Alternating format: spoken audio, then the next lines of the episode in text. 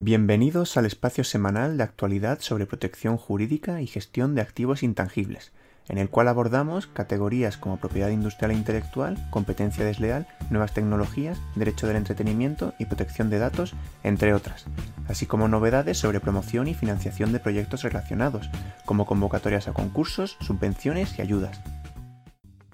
La Oficina del Representante de Comercio de Estados Unidos emite dos informes muy importantes sobre amenazas para la protección de la propiedad industrial e intelectual a nivel mundial. Uno de ellos es el informe de mercados notorios de piratería, del que ya hablamos hace un par de semanas, en el que se publica el listado de los mercados físicos y digitales de productos falsificados más importantes del mundo. Y el otro es el que tenemos en pantalla, que es el informe especial del artículo 301, en el que se incluyen aquellos países que han de ser vigilados por tener leyes inadecuadas o poco efectivas para la protección de la propiedad industrial e intelectual. Pues este informe que tenemos aquí realmente no, no es nuevo, este es el del año eh, de, abril de 2020. El, el, nuevo tendrá que publicarse precisamente antes de abril, o sea que lo esperamos próximamente. Y, y aquí veis que distingue entre países prioritarios para vigilar y países a vigilar. La, la, lista más grave es de la de países prioritarios a vigilar, por lo que porque la inclusión en, los países prioritarios a vigilar conlleva que la Oficina de Representantes de Comercio de Estados Unidos inicie un, proceso de investigación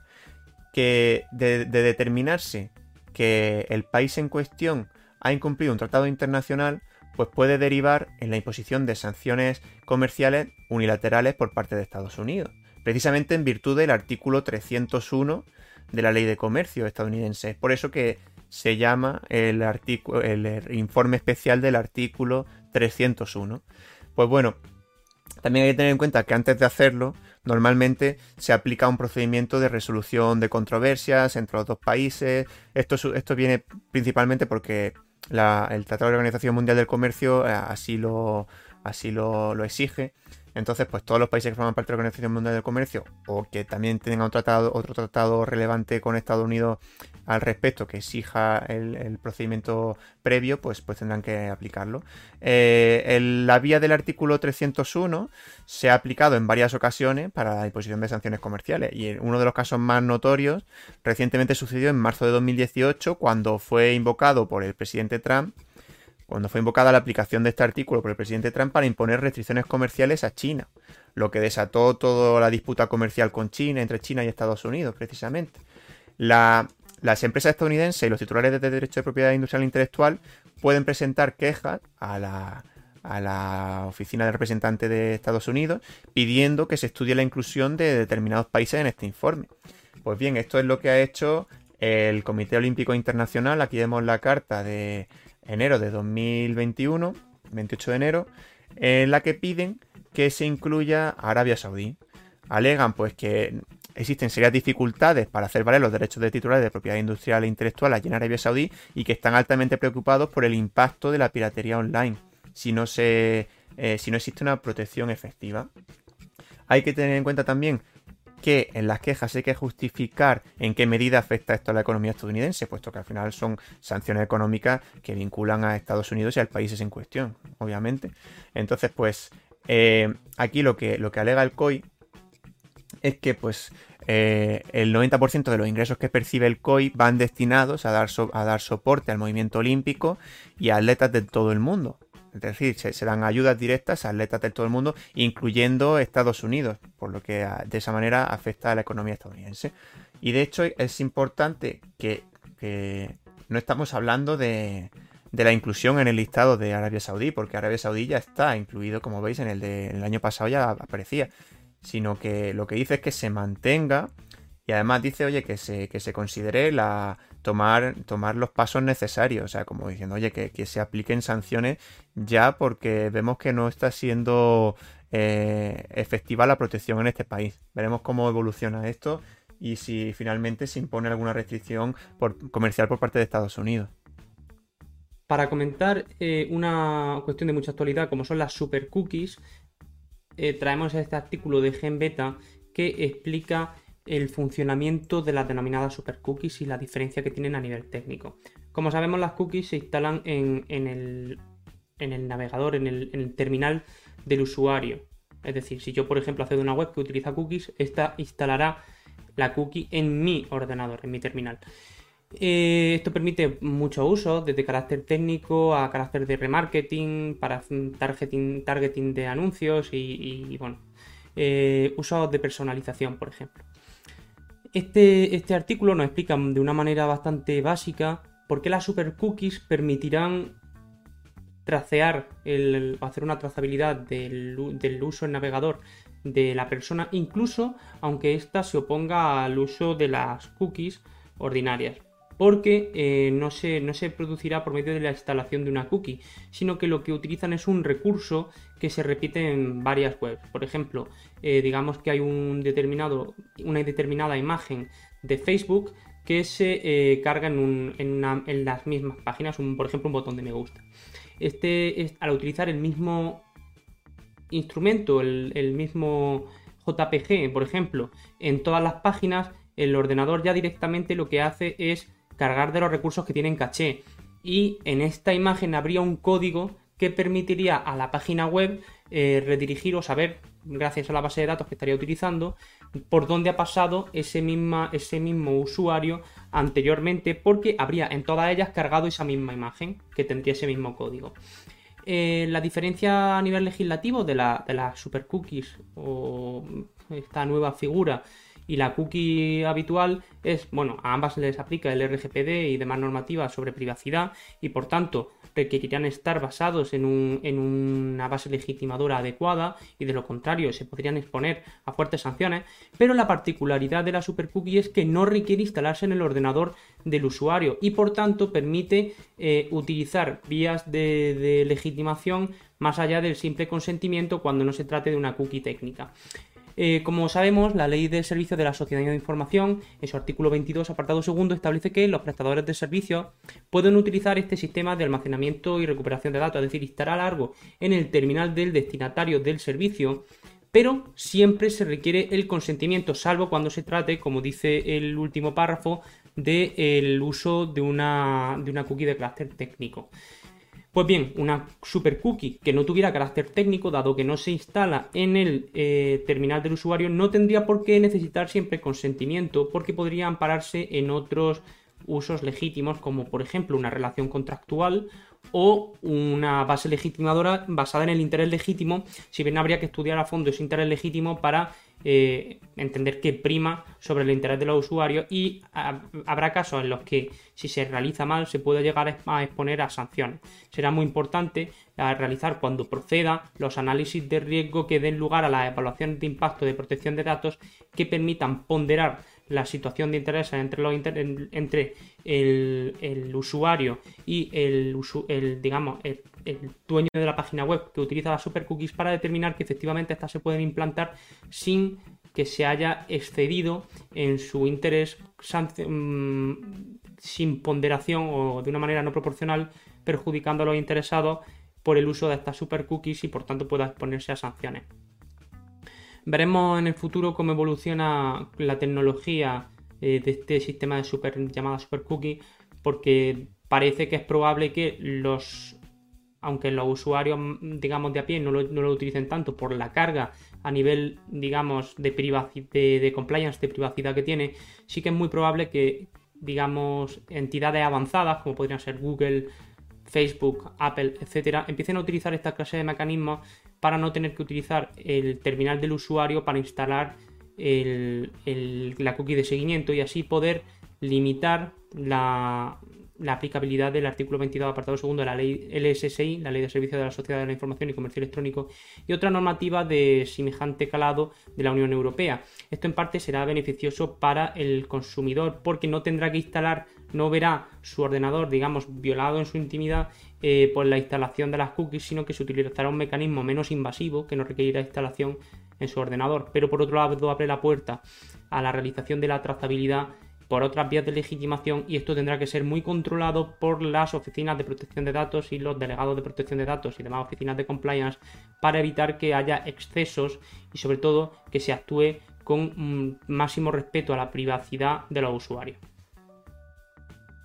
El 2 de febrero se presentó en Texas, Estados Unidos, una demanda frente a Activision empresas del grupo de Activision, Activision Publishing, Activision Blizzard, Infinite War y Major League Gaming, todas ellas relacionadas con la explotación del videojuego Call of Duty en sus diferentes fases, desde producción, desarrollo y distribución hasta la emisión y organización de competiciones de esports sobre Call of Duty.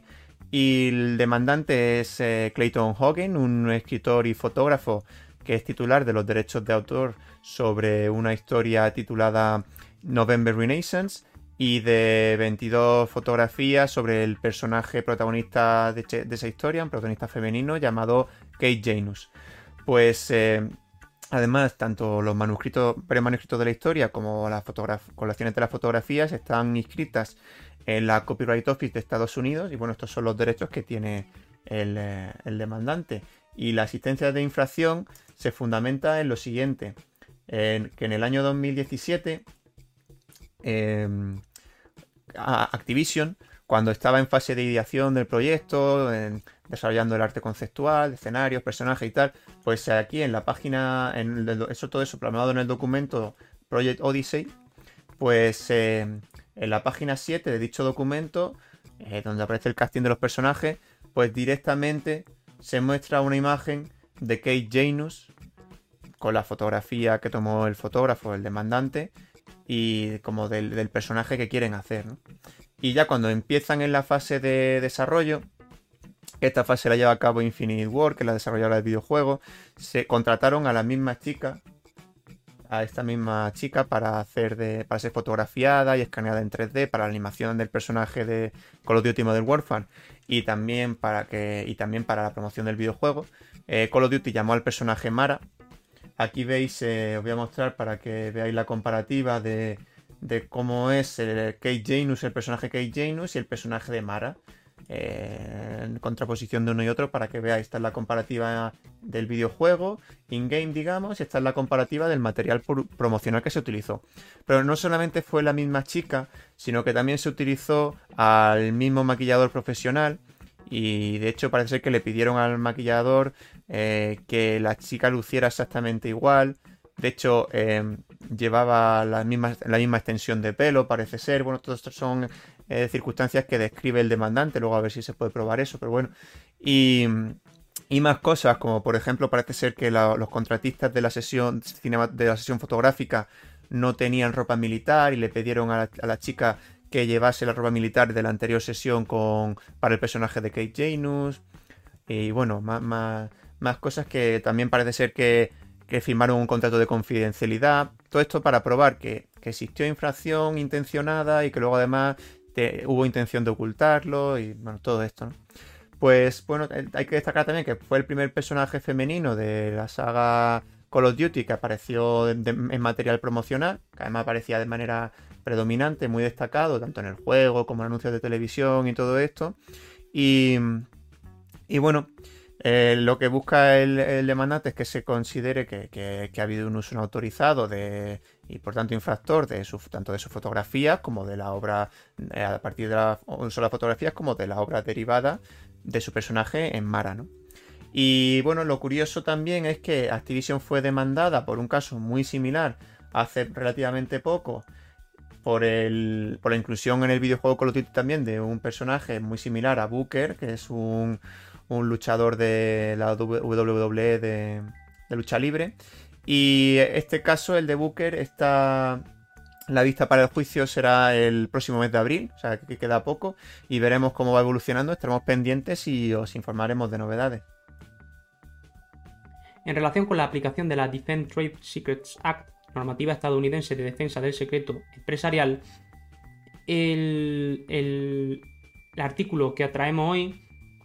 nos viene a contar cuál es la nueva jurisprudencia sobre el deber de identificación del secreto empresarial en juicio. Como sabemos, el secreto empresarial ha sido regulado recientemente por la Ley de Secretos Empresariales de 2019 en España, que respira o, digamos, viene, viene a utilizar el sistema que se venía imponiendo en Estados Unidos como referente fundamental en la protección del secreto empresarial con una mayor tradición. Pues bien, la jurisprudencia estadounidense ha venido a declarar que a la hora de identificar el secreto empresarial no solo basta con cumplir los requisitos que también recoge nuestra normativa de que se trate de un secreto identificado que no sea generalmente conocido, que tenga un valor económico y que se hayan adoptado medidas razonables para su protección, sino que además en el momento de realizar la prueba en el juicio se requiere que la documentación que se aporte se justifique específicamente eh, cuál es el fin, el, secreto concreto que se viene a recoger en esta normativa y cuál es su relevancia. El caso que se comenta básicamente se produjo la aportación de un conjunto de documentación muy amplio en el que se declaraba que se recogía el corpus de los distintos secretos empresariales que la empresa, en este caso, eh, consideraba existentes. Pues bien, el tribunal vino a decir que si bien es posible que exista efectivamente estos secretos empresariales. Lo cierto es que el proceso de, determinación del secreto empresarial es iterativo, es decir, no basta con que exista un conjunto de documentos que tienen carácter secreto, están protegidos y pueden tener un valor, sino que hace falta que esto eh, vaya iterando hasta generar un corpus, un secreto empresarial que tiene un valor concreto. Por ejemplo, no bastaría, por ejemplo, en el caso de una formación de un sistema, digamos, de, carácter piramidal, como el afamado caso de Mary Kay, en el que existen un conjunto de personas que comercializan los productos con una formación específica para saber utilizarlo y, lo hagan llegar al público, que a su vez vayan generando, digamos, equipos eh, en una especie de, pequeñas pirámides, como también sucede en el caso de, de Thermomix, por medio de la distribución selectiva, pues en este caso no solo bastaría con, recoger la guía de cómo funciona este sistema o recoger un conjunto de, de, digamos, de normativa interna y de formaciones que se hayan realizado y declarando que esto es eh, secreto y que tiene un valor económico X, sino que además sería necesario identificar cuáles son los secretos a los que hace referencia cada uno de los documentos y eh, cómo lo sustentan, en qué porcentaje, cuál es el razonamiento, la motivación que permite justificar que en estos documentos específicamente se encuentra el secreto empresarial o, que este conjunto de documentos son los que generan el corpus completo del secreto empresarial. Esto a efectos españoles, si bien no, es directamente aplicable, lógicamente, porque es jurisprudencia estadounidense, sí que tiene cierta relevancia porque Estados Unidos es el referente en materia de secreto empresarial y por tanto nos puede servir para establecer nuestros propios sistemas de secreto.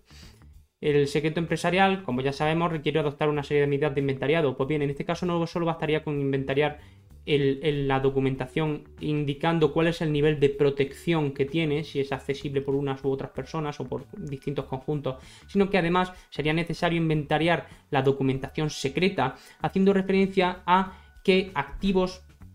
con carácter de secreto empresarial son los que protegen. Si protegen, por ejemplo, la cartera de clientes, el, método de entrenamiento del personal, la forma de eh, captación de nueva clientela o de fidelización o cualquier otro. De esta manera, esta, esta jurisprudencia nos permite establecer sistemas de compliance de la protección del secreto empresarial más exhaustivas, puesto que nos da el, fundamento de que resulta necesario no solo tener la documentación bien protegida y no solamente inventariarla, sino que también es necesario hacer esa asociación, esa especie, digamos, de base de datos por la cual sabemos qué secretos empresariales tenemos y además en qué documentos concretos se apoyan cada uno de esos secretos empresariales hasta formar el cuerpo conjunto de cada uno de los secretos protegidos con un valor económico. El Consejo General de la Abogacía ha presentado una plataforma digital para la formalización y pago online de acuerdos judiciales y extrajudiciales. La plataforma se apoya en tecnología Smart Contract y nace de un consorcio integrado por el propio Consejo CaixaBank y CTI Soluciones. Aquí veis la foto del evento de la semana pasada y para acceder al servicio es a través de la página web pagoscertificados.com o desde la aplicación Red Abogacía. En esta página, en esta imagen, podemos ver de una manera simplificada cómo funciona el proceso. El primer paso es que el abogado de la parte proponente suba la propuesta a la plataforma, incluyendo toda la información de las partes, el importe del acuerdo, quiénes son los beneficiarios, eh, si se trata, por ejemplo, de un acuerdo eh, judicial, pues eh, intervienen abogado, procurador, em, el porcentaje a percibir por cada uno de los beneficiarios y es importante también la fecha y la hora de la caducidad de la oferta. Una vez subida a la plataforma, la plataforma avisa al abogado de la parte aceptante mediante un, el envío de un correo electrónico y un SMS y la parte que recibe la oferta la revisará, si está de acuerdo con los términos, aceptará la propuesta y se habilita un acceso para que se proceda a la firma digital del acuerdo, que se hace a través de un tercero de confianza, en este caso Logalty. Una vez aceptado y firmado digitalmente eh, esa propuesta, pues hay que proceder con el pago. El pago es mediante transferencia bancaria que mm, se hace incluyendo en el concepto de la transferencia el código de referencia que facilita la plataforma para que luego pueda hacerse el cotejo. El pago es recibido en una cuenta de consignación temporal de la Caixa y bueno, el sistema concilia el pago recibido con la propuesta concreta precisamente por lo que decíamos del código de referencia. Una vez que se ha confirmado que todo es correcto, pues ya la, plataforma procede con el pago a, los beneficiarios designados por la parte proponente, que se hace en un plazo de 72 horas máximo. Y bueno, pues eh, ambas partes son notificadas de que el flujo se da por finalizado y ya a partir, a partir de ese momento la plataforma libera el contrato y el certificado eh, para que pueda ser descargado. Vemos que el uso de contratos inteligentes permite condicionar la liberación del contrato y el certificado al cumplimiento del pago dentro del plazo estipulado por la propuesta de acuerdo. Hasta entonces el contrato no puede ser descargado por ninguna de las partes intervinientes y si el ingreso no llega a producirse dentro del plazo, la propuesta queda borrada directamente sin que pueda descargarse, lo cual elimina la necesidad de tener que resolver el contrato por impago vemos que es una alternativa muy interesante y que destaca sobre todo por la agilidad que ofrece en contraposición al sistema de consignaciones judiciales, que puede dilatarse durante meses. La EWIPO ha publicado un estudio de la percepción de la ciudadanía sobre la propiedad intelectual y el impacto que esto tiene. Es un estudio bastante interesante porque eh, se trata de, un, un conjunto de preguntas que ya se hicieron en 2017 y que ahora se han vuelto a hacer en 2020, lo que permite observar la evolución en el conocimiento y en la conducta de los ciudadanos respecto de la propiedad intelectual. Se trata de 25.636 entrevistas eh, hechas sobre personas residentes en la Unión Europea con una edad de 15 años o superior. Y lo más particular que se puede destacar, aparte de la longitud del informe, que, merece la pena echar un vistazo si se trabaja en este sector es eh, como elementos clave que se ha producido un gran aumento de aquellos que piensan que la propiedad intelectual beneficia de manera clara tanto a los creadores como a los artistas y, particularmente ha saltado de un 10% de la población a un 20% de la población, que es un aumento bastante grande. Por otro lado, también hay una reducción en tanto en la piratería intencional como en el uso intencional de productos de, de carácter falsificado y, además conviene destacar que se ha observado un gran aumento en el número de personas que se plantean si un producto que han adquirido es o no eh, oficial o, autorizado e incluso realizan una investigación sobre esto. Lo más particular de este informe que a mí me gustaría destacar es el hecho de que cuanto más conocimiento tiene el usuario sobre la propiedad intelectual, muestra este informe que a mayor concienciación sobre la propiedad intelectual y su eficacia y su importancia, menor número de infracciones está dispuesto a cometer, menos piratería, menos compras de productos de carácter, eh, de carácter falsificado. Por tanto, se deduce que la concienciación en la importancia de la propiedad intelectual y en el valor que aporta a la creatividad y por tanto el, hecho de que la ciudadanía conozca que proteger la propiedad intelectual permitirá impulsar la creatividad puede favorecer que sea protegida por una conciencia social que evite la compra de piratería, o mejor dicho, la realización de piratería y la compra de productos falsificados.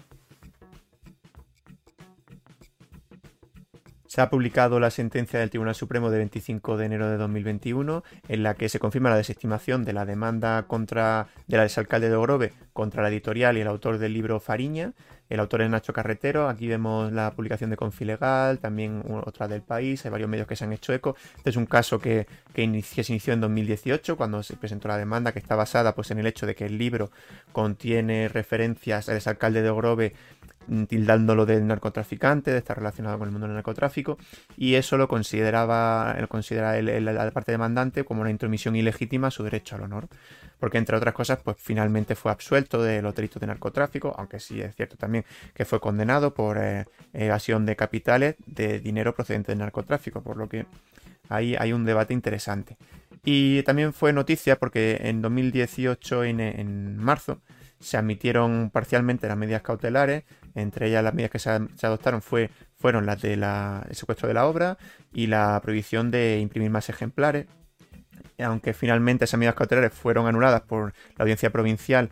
en eh, junio de 2018, por lo que finalmente pues solamente de, marzo a junio de 2018 se aplicaron las cautelares. Y bueno, pues eh, aquí para que os hagáis una idea de cuáles fueron las menciones que se hicieron en el libro y, por si, si, consideráis que puede ser una a nivel subjetivo, a ver qué opináis, pero bueno, aquí tenemos los extractos del libro, en la página 234 voy a leer lo que se decía. Según contó años después, Opiturro entregó los 300 kilos que se habían salvado a tres fulanos que no eran gallegos. Metieron la carga en un coche y se largaron de allí. El coche, tal y como descubriría la investigación años después, estaba a nombre del el alcalde de Ogrove, afiliado al PP, otro más, y procesado en 2001 por un alijo de dos toneladas de cocaína. Ya vemos que se relaciona con, con un alijo de cocaína, que el coche era suyo, que era alcalde del PP, Parece que no era del PP, sino que era de otro partido. Eso también lo considera como un agravio a su, a su honor. la parte demandante. Y luego en la, página 42 también continúa diciendo 242, eh, aquel junio de 1991, Orbaiz Picos se ofreció al cártel de Cali para traer 2.000 kilos de cocaína, lo hizo a través de Bernabé, alcalde de Ogrove, por AP, en 1983 y 1991. Este último año ganó con mayoría absoluta después de haber sido acusado de narcotráfico, aunque duró dos días en el cargo, quien aceptó la propuesta y se puso en contacto con Obdulio o al que ya conocemos de su época como colaborador de Sito Miñanco. Diez años más tarde, en 2001, Garzón los procesó a todos. Aquí vemos el contexto en el que se hace referencia al exalcalde, ¿no? Porque se quiere, lo que se quiere poner de manifiesto es que, que a pesar de estar relacionado con el narcotráfico por haber estado acusado y todo esto, pues a nivel electoral no le afectó lo más mínimo, porque ganó con mayoría absoluta. Digamos que que la relación entre el narcotráfico, la administración pública y luego esa connivencia con, también con la sociedad del momento, pues es, lo que se quiere expresar en el, en el libro. También eh, el autor en varias entrevistas pues fue preguntado y habló del eh, refiriéndose al exalcalde como condenado por narcotráfico o narcotraficante y, ya, lo comentaremos. Pues bueno, aquí vemos que confluyen los, digamos, los derechos y varios derechos y libertades que son el de la información, derecho a la libertad, de, libertad y derecho a información y luego la libertad de expresión frente al derecho al honor a lo largo de la sentencia pues se, hace mención a la, doctrina y jurisprudencia para la ponderación de estos derechos, que si no lo conocéis pues eh, conviene que lo veáis, muy interesante. Y aquí eh, pues un extracto, la conclusión es que para confirmar la preeminencia de las libertades de expresión e información sobre el derecho al honor es preciso que concurran dos presupuestos comunes, que son el interés general o relevancia pública de la información opinión expresada, luego que se haga de manera proporcional, por ejemplo, si que no incluya manifestaciones vejatorias que no resulten necesarias. Y luego, además, respecto al derecho a la libertad de información, se exige también que la información transmitida sea veraz. Eh, ahora bien, no hay que confundir veracidad con verdad material sino que basta con que la información sea resultado de una razonable diligencia por parte del informador a la hora de contrastar la noticia de acuerdo con pautas profesionales y ajustándose a las circunstancias del caso.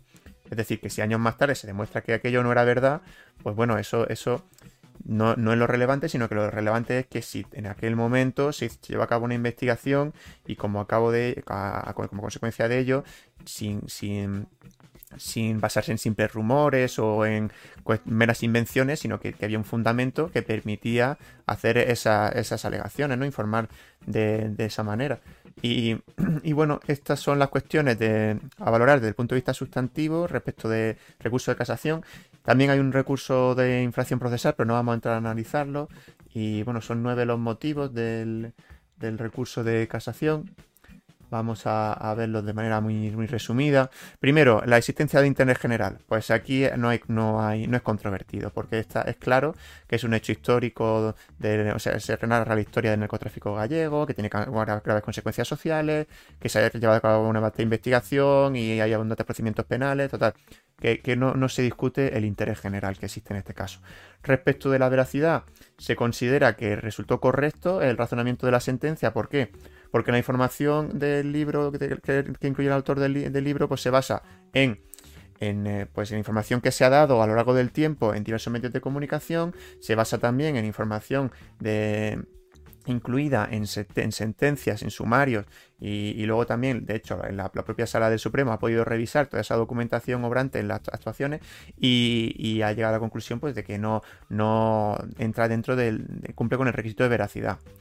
Luego también se quejaba la parte demandante de que, oye, es que no se incluye, no se incluye una aclaración diciendo que es que finalmente fui absuelto. Y aquí lo que se dice es que como ni se citaron en el libro resoluciones judiciales, ni se dice que fuera condenado, sino solamente se dice que fue imputado, pues tampoco sería necesario a efectos de reflejar la información de, la, de la situación del momento de la época, decir que luego fue absuelto. O sea, la idea es, el libro quería reflejar cuál era la situación de, aquel momento. En aquel momento, pues, estaba procesado y a pesar de eso, pues eh, los votantes eh, le dieron su, voto. Pues es, lo que se quería expresar. Entonces, pues, en ese contexto no, no hay lugar a más aclaraciones de que si luego fue finalmente condenado o no.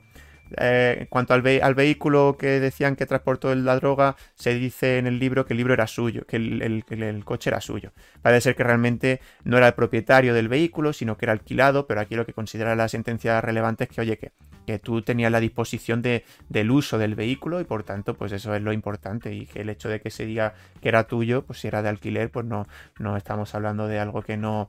que no sea verosímil. Em, bueno, luego también el error de afiliación del Partido Popular que no era del Partido Popular, pues bueno, es, es, algo que aquí consideran que tampoco es un deshonor o que algo que atente contra la reputación de una persona, sino que es, un error circunstancial perdonable, digamos, no, no entran tampoco en eso. Y luego, el hecho de que se le, talde, se le tilde de narcotraficante, aunque finalmente fue absuelto, pues aquí lo que dice el, eh, eh, el tribunal es que si bien fue absuelto de delito de narcotráfico, sí fue condenado por eh, evasión de. por blanqueo de capitales, perdón, por blanqueo de capitales,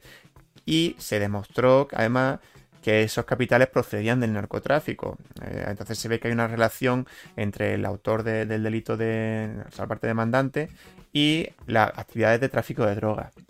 Todo esto unido a lo que hemos dicho antes, de, que el contexto histórico que se quería reflejar y, tal, pues, pues la información que se transmite no se considera una, intromisión ilegítima por eso.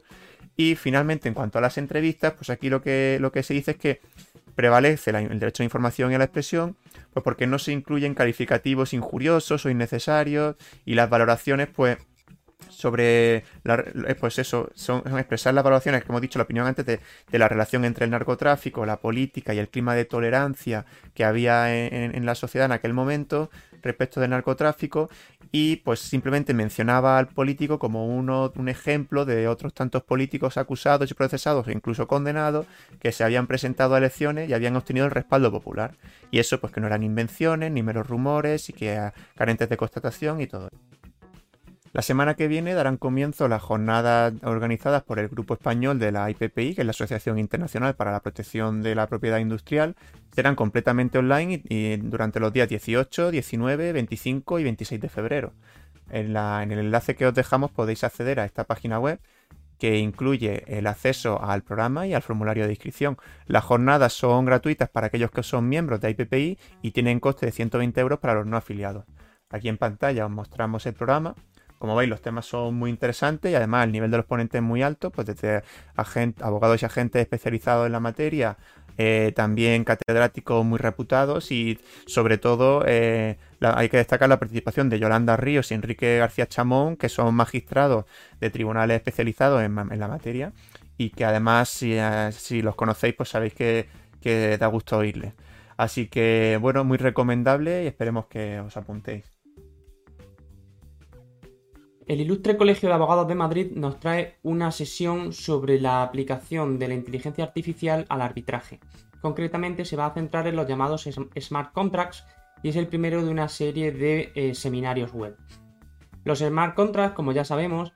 son contratos denominados inteligentes en los que se caracterizan porque el resultado de, de la ejecución del contrato es automática. Se trataría, por tanto, de un programa de ordenador que está programado por una cláusula, digamos, de si ocurre algo, entonces ejecuto y, da lugar a que se lleve a cabo lo que se ha pactado por las partes. Por ejemplo,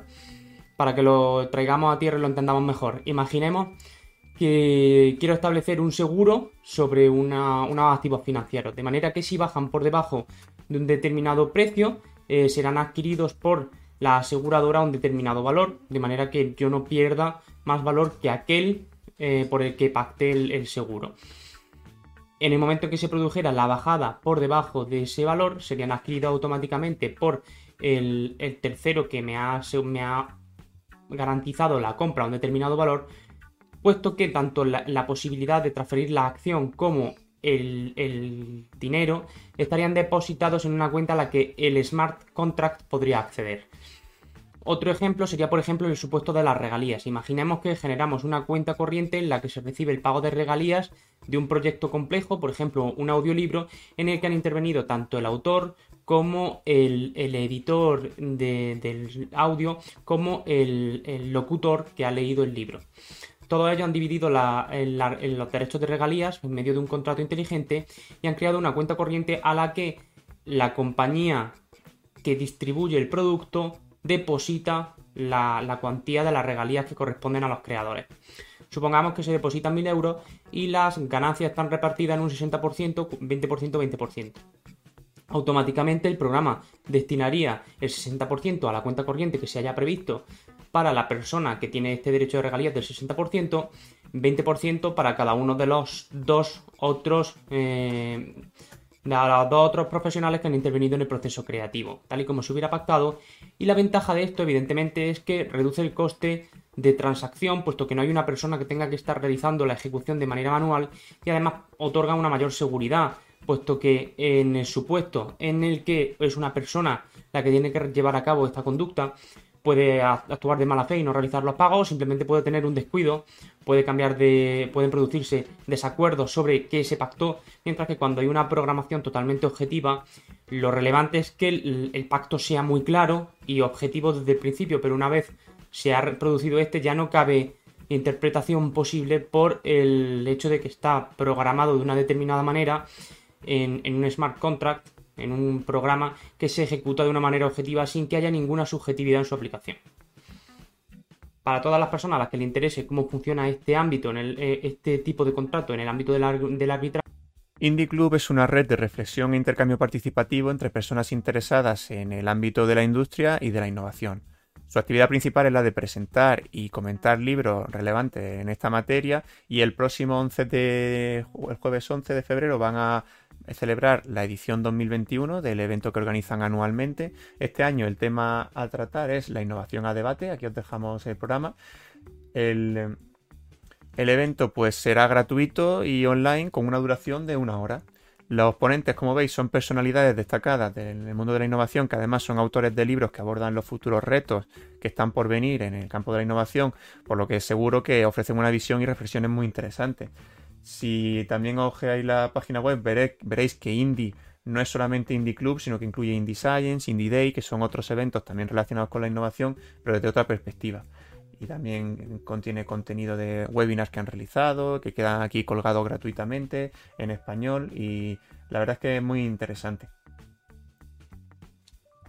Por IP nos trae un webinar sobre impresión 3D y propiedad intelectual. La impresión 3D va a permitir que podamos generar productos en nuestro propio sótano o trastero que hasta ahora no podíamos adquirir sino yendo a una tienda y comprándola de un profesional en un circuito de producción que era mucho más fácilmente controlado por el titular de derechos de propiedad intelectual. Sin embargo, esta posibilidad, esta individualización de la producción puede generar eh, ciertos conflictos con el derecho de propiedad intelectual. Piénsese, por ejemplo, la persona que imprime un merchandising de una afamada serie, por ejemplo, si imprime figuras de los personajes de la serie que están protegidas porque una tercera persona es la que ha creado eh, la estatua o el busto que se imprime. Eh, 4IP pretende plantear cuáles son los posibles conflictos que se van a producir previsiblemente por la entrada de esta tecnología en el, acceso al consumidor general, puesto que ahora mismo se encuentra en una fase de early adopter, y eh, las posibles soluciones que se pueden dar a estos problemas desde la vista de la protección de la propiedad intelectual. INCIBE el Instituto Nacional de Ciberseguridad ha actualizado su catálogo de formación en ciberseguridad, lo cual realiza periódicamente, y en él podemos encontrar los másteres y grados que forman en materia de ciberseguridad en España, así como las instituciones que forman en, materia de ciberseguridad, no ya directamente con carácter de máster o grado, que dan algún tipo de curso. El, catálogo es muy completo y permite acceder a, formación muy variada sobre ciberseguridad. Por tanto, a cualquier persona que le interese esta, esta profesión le resultará de interés este catálogo. Particularmente conviene destacar lo que ya dice el propio INCIBE, que es una profesión que está en auge y que se necesitan cientos de miles de profesionales en esta materia porque la evolución tecnológica conlleva necesariamente que con cuanto mayor sea nuestra dependencia en la tecnología de sistemas, mayor necesidad habrá de seguridad en esta tecnología y actualmente no existe personal cualificado suficiente para cubrir toda la demanda potencial que va a existir en el futuro, según eh, estiman las instituciones, como por ejemplo este instituto, especialistas en esta materia.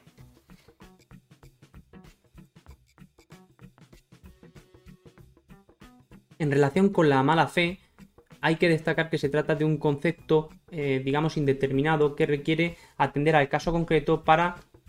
que el tribunal determine si existe o no. No puede darse un concepto jurídico específico de lo que, de lo que es mala fe por la cantidad de, formas en que puede esta manifestarse. Pues bien, eh, la EWIPO nos trae un webinar sobre la noción de mala fe que se dará este, este 9 de febrero entre las 10 de la mañana y las 11 de la mañana, horario europeo central, y la característica de esta, de esta noción de mala fe en relación con la propiedad intelectual. Puede ser un, webinar muy interesante para todos aquellos que tengan necesidad de actuar frente a una conducta de un tercero que dudan sobre si encaja o no en, en, mala fe o simplemente para cualquier persona que tienda a asesorar en conflictos de propiedad intelectual, puesto que la mala fe desafortunadamente es más frecuente de lo que debería.